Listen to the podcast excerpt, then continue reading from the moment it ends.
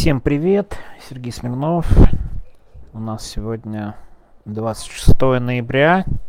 Дети еще не спят. Ну, как бы дождаться, я боюсь, еще полчаса. Я уже собрался записать, но тут немножко отвлекли. А, у Димы сегодня не будет сообщения. Так что придется слушать мое. А я, как человек, который далек в последнее время от политики. На самом деле, я сегодня, опять же, читал новости, ничего такого не заметил, и даже немного залез в Твиттер. Вот на основании Твиттера у меня сегодня и будет мое аудиосообщение. Кстати, сразу говорю, не претендую на то, что оно будет точным. Я сейчас объясню тему и сразу немного оправдываюсь, почему оно не будет точным, потому что, наверное, для того, чтобы хорошо к нему подготовиться, надо было залезать, читать долго какие-то умные книжки и так далее. Я этого делать не стану. Да и, честно говоря, наверное, не та тема. Но я немножко предупредил, так сказать, заранее возможные какие-то ошибки.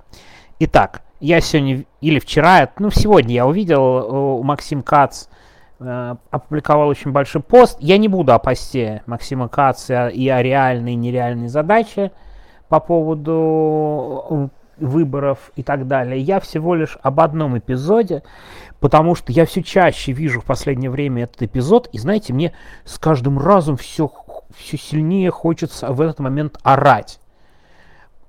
А именно, когда в качестве выборов на 24 год или вообще выборов в России и необходимой тактики оппозиции приводит пример чилийского референдума, того самого знаменитого национального плебисцита, где граждане Чили сказали нет продлению полномочий Пиночета. Знаете, вот с таким же успехом можно было предложить, знаете, такую вещь. А давайте превратим выборы 2024 года выборы в учредительное собрание, как было в России в 1918. Мне кажется, аналоги будет больше. Потому что, в конце концов, дело проходит в России. Такое ощущение, что все посмотрели в свое время вот этот фильм про Чили. Как там он назывался, да или нет, я не помню. Как-то, по-моему, да. И очень этот фильм вдохновляет, история очень медийная, и кажется, ну давайте мы тоже так сделаем, и будет так же. Господи, ну это просто фантастическое какое-то некорректное сравнение. Давайте я немножко расскажу про Чили. Ну, правда, про Чили вы могли прочитать самые длинные заметки на свете у Ильи Азара, но так как ни я, ни почти уверен никто из моих слушателей вряд ли заметку читал, то давайте я расскажу про Чили, что знаю, потому что это довольно важная история с точки зрения контекста. Я, опять же говорю, не претендую на очень хорошее знание, могу ошибаться в датах и деталях, но все-таки, знаете, учился в аспирантуре Института Латинской Америки, правда, год. Будем считать, что я почти эксперт в вопросе. Итак, давайте сразу про референдум чтобы все было понятно. В 1988 году в Чили был назначен референдум по продлению полномочий Пиночета на 7 или 8 лет, на какой-то очень длинный срок Пиночет должен был остаться у власти. А, причем, очень важно, если вы отвечали «нет», Пиночет у власти все равно оставался, но через год обязан был провести выборы. Это был не вопрос выборов. Это был вопрос, Пиночет у нас у власти еще 8 лет, или пусть он в следующем году все-таки выборы проведет.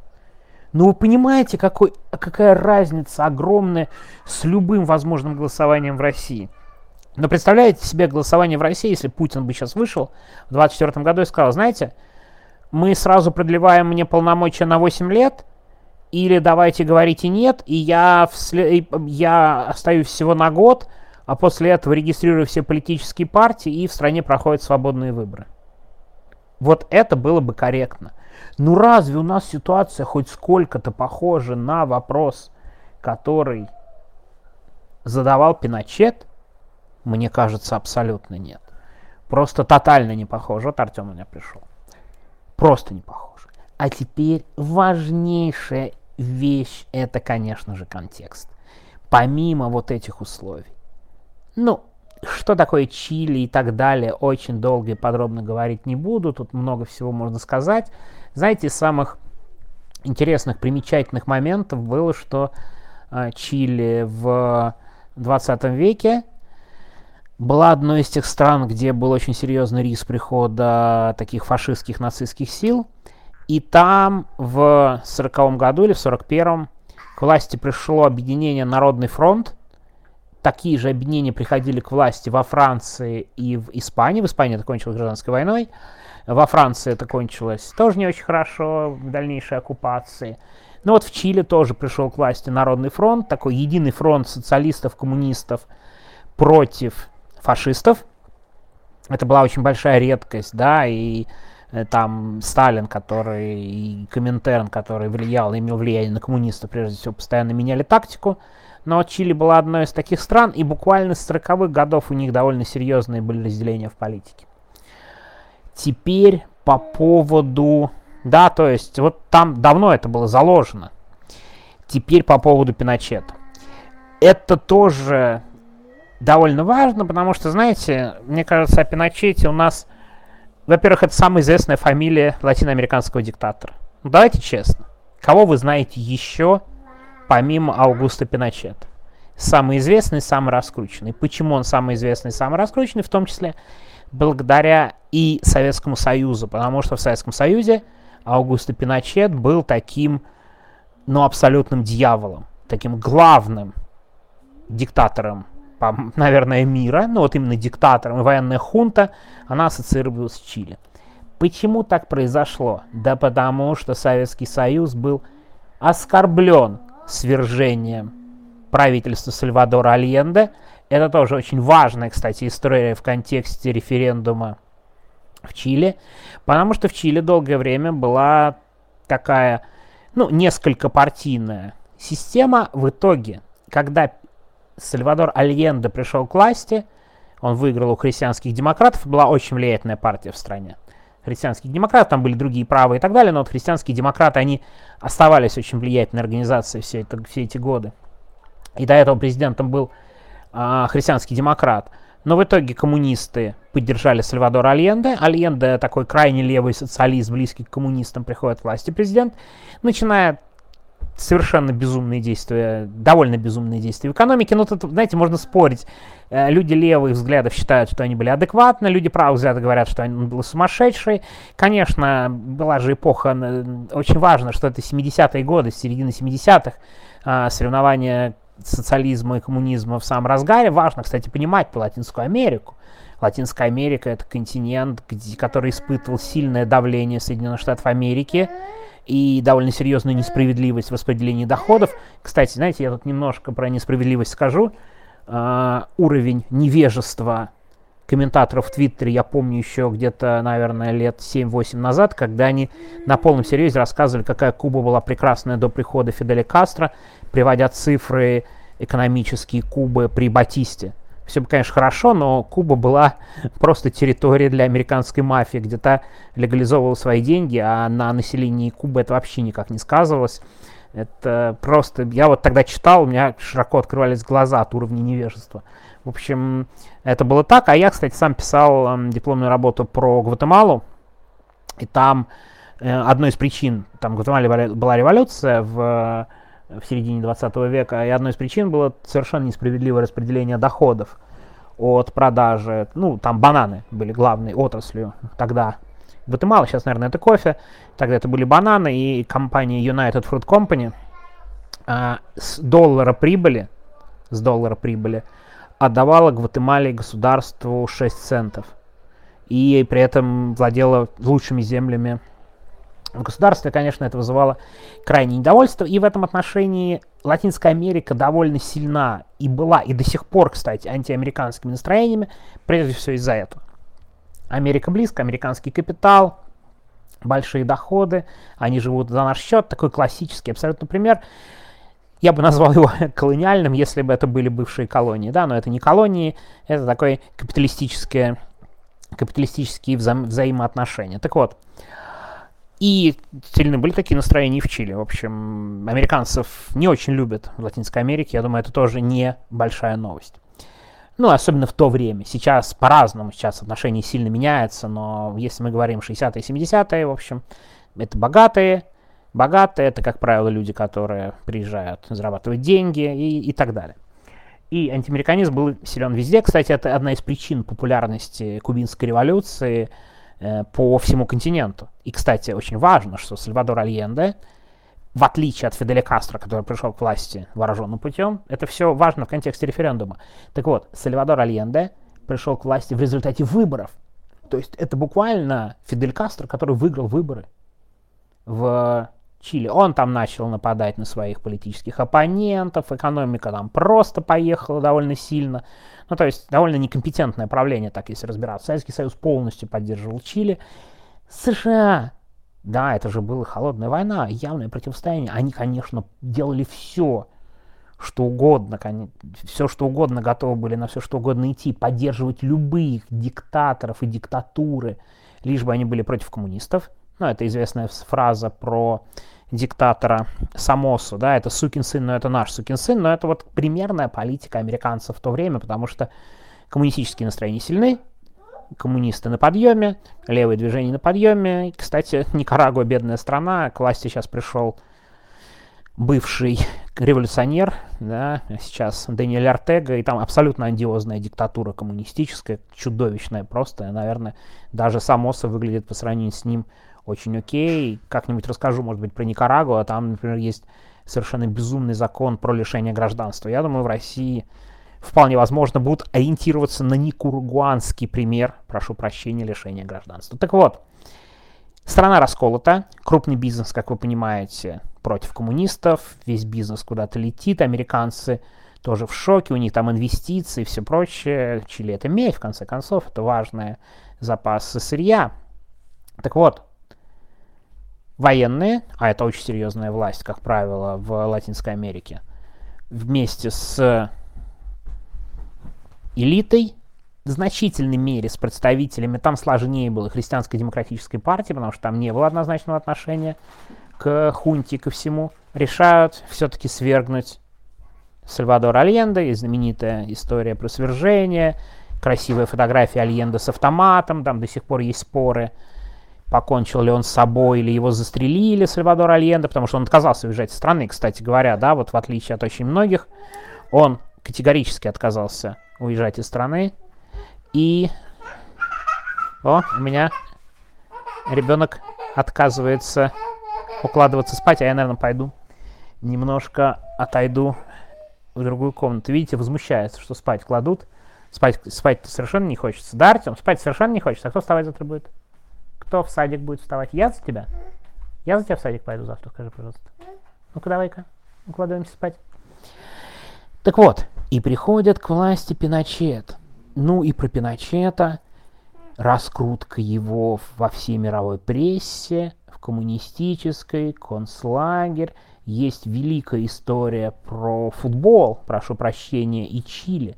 Дело в том, что Советский Союз и так, у него личные отношения, представляете себе, какие с режимом Пиночета, который пришел к власти, так еще и отвратительно для Советского Союза. В 1974 году СССР играет в отборочных играх. Была такая очень сложная система отбора.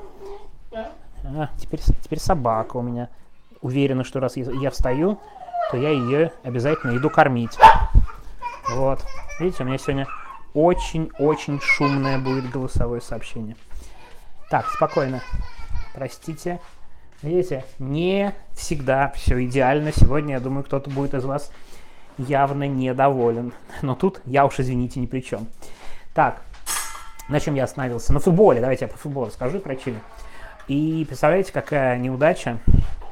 Советский Союз в стыковых матчах на чемпионату мира 1974 года попадает на сборную Чили, где к власти как раз приходит Пиночет и совершенно просто для финала этой истории на национальном стадионе, где должен был состояться футбол, режим Пиночета, когда приходят к власти, они обрушивают жесткие репрессии на всех противников режима. Они просто устраивают концлагерь. В буквальном смысле этого слова концлагерь. Но думаете, Советский Союз сразу отказался играть? Нет. Советский Союз сразу не отказывается играть, потому что первый матч в Советском Союзе, и знаете, видимо, был такой план.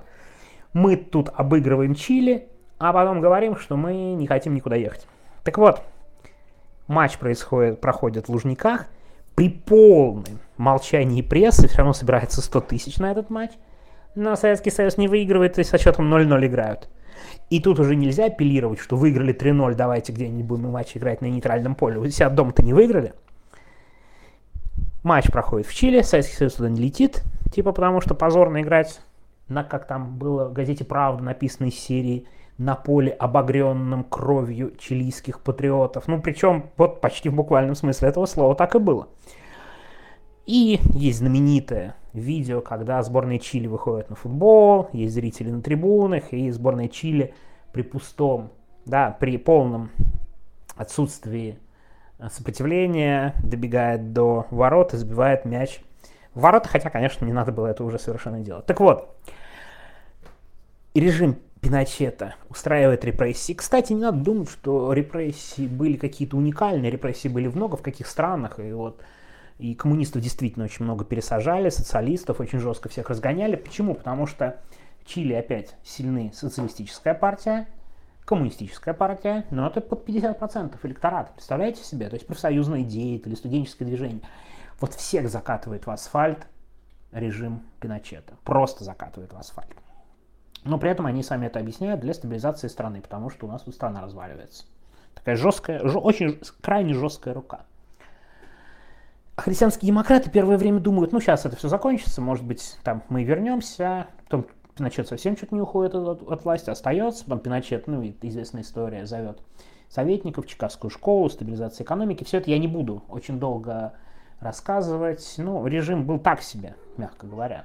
Кстати, пока не забыл, в конце забуду. Если вы смотрели этот фильм, да, то тот же режиссер чилийский сейчас снял фильм уже про Пиночета уже про Пиночета, вот и кошка пришла, тут у меня максимально шумно. А, уже про Пиночета. Я, кстати, посмотрел минут 30, честно скажу, мне что-то пока не очень нравится. минут 30 я посмотрел и бросил, думаю, какая-то чушь.